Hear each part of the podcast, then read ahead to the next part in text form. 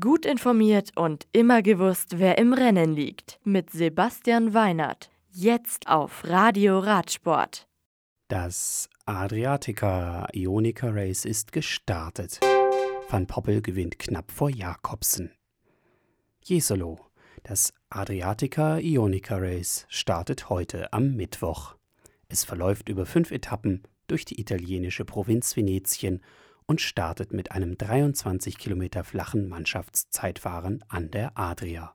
Die dritte Etappe mit Berg am Passo Giau beinhaltet mit dem Passo Rolle und dem Passo Val zwei weitere Pässe und dürfte die sonst eher hügelige Rundfahrt mitentscheiden.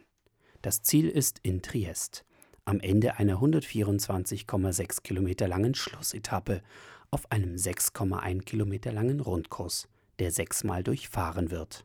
Große Teams wie Quickstep Floors, Bahrain Merida, UAE Team Emirates, Trek Segafredo und Team Dimension Data nutzen das Etappenrennen zum Formschliff auf die am 7. Juli beginnende Tour de France.